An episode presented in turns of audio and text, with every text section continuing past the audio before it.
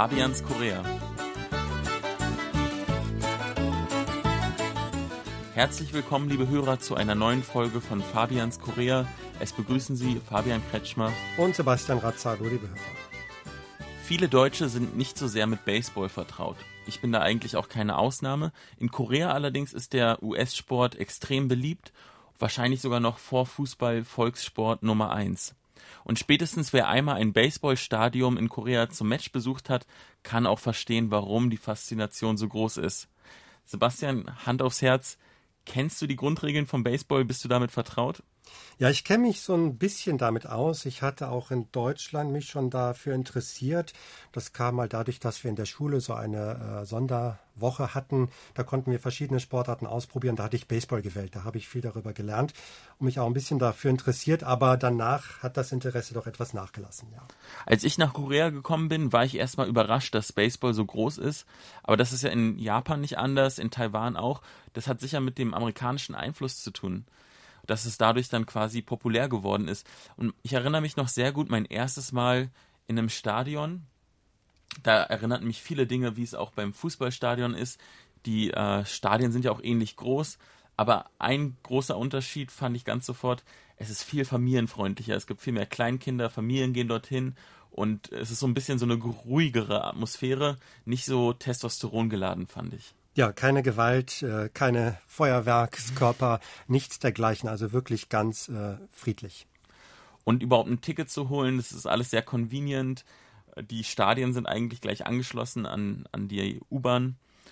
Und wenn man dann reingeht, dann wird man sofort begrüßt von ganz vielen Merchandise-Shops, also quasi, wo man die, die Caps holen kann, die Trikots, aber auch meistens einem Chickenladen und einem Convenience Store, wo man Bier holen kann. Und ich habe das damals auch gemacht. Wir haben uns was zu essen geholt. Ähm, das war Chicken und dann ein paar Bier und haben uns damit dann auf den Platz gesetzt und hatten dann quasi ein Picknick im Stadion. Ja, ich glaube, also manchmal denke ich auch, die Koreaner gehen vor allem zum Essen ins Stadion.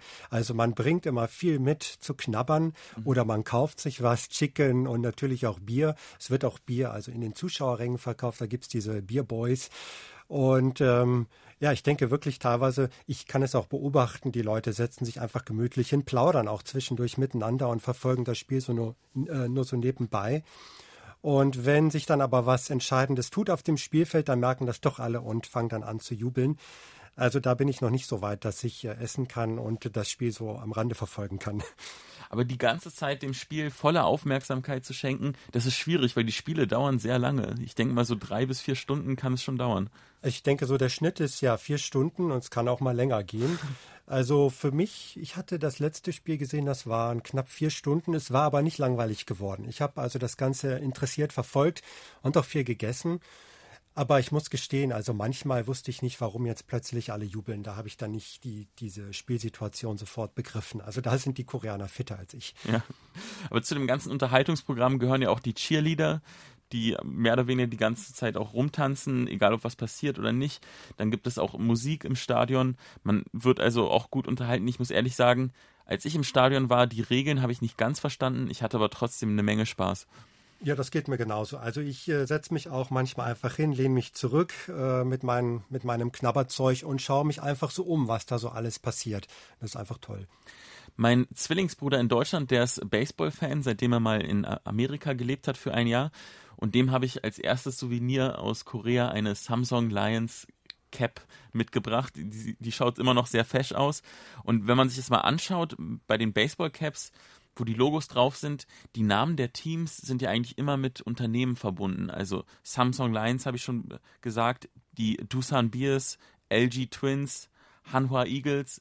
Das kommt eigentlich alles aus dem Unternehmenssport quasi, dass, dass die Vereine mehr oder weniger hochgezogen sind als Betriebs äh. Ja, wobei es in erster Linie wohl die Sponsoren sind, weil so ein Unternehmen kann sich dann auch mal ändern, das dahinter steht. Mhm. Ähm, ja, aber das ist schon, glaube ich, wichtig, dass ähm, da auch Geld von den Unternehmen kommt. Also ich glaube, da fließt viel Geld rein. Das sieht man, das ist alles hochprofessionell mhm. und da müssen schon äh, große Unternehmen dahinter stecken. Hast du ein Lieblingsteam oder bei dir in der Familie? Also bei uns in der Familie ist Kia Tigers. Ähm, normalerweise die äh, Leute aus der Cholla-Provinz, die sind immer Kia Tigers Fans und äh, meine Familie auch. Ah, das ist dann in Guangzhou? Ja, Gwangju ist äh, das äh, Heimatstadion, da war ich auch mal. Und dann war ich in Seoul mal im äh, Chamsil-Stadion, da habe ich die LG Twins gesehen. Und dann habe ich eigentlich in unmittelbarer Nachbarschaft habe ich dieses ganz neue Stadion, den Kuchok Sky Dome. Ist halt ein Dom, das heißt äh, innen drin alles, äh, mhm. ein, äh, praktisch eine Riesenhalle. Und da kommen auch äh, teilweise Freunde von meiner Frau, die kommen dann aus Gwangju extra dahin, um einmal in diesem Stadion ein Spiel zu verfolgen. Mhm. Ist also gerade sehr angesagt. Das ist auch gar nicht weit entfernt eigentlich vom Studio hier in Yoido. Ich habe selber noch kein Baseball gespielt, obwohl das ist nicht ganz richtig. Ich war nämlich einmal in so einer, ich weiß gar nicht, wie man das nennt, aber das sind so automatische Maschinen, wo dann ein Baseball alle paar Sekunden rauspfloppt und man äh, hat seinen Schläger und schlägt dann gegen ein Netz. Das ist ziemlich spaßig. Äh, ich habe auch ein paar Mal getroffen.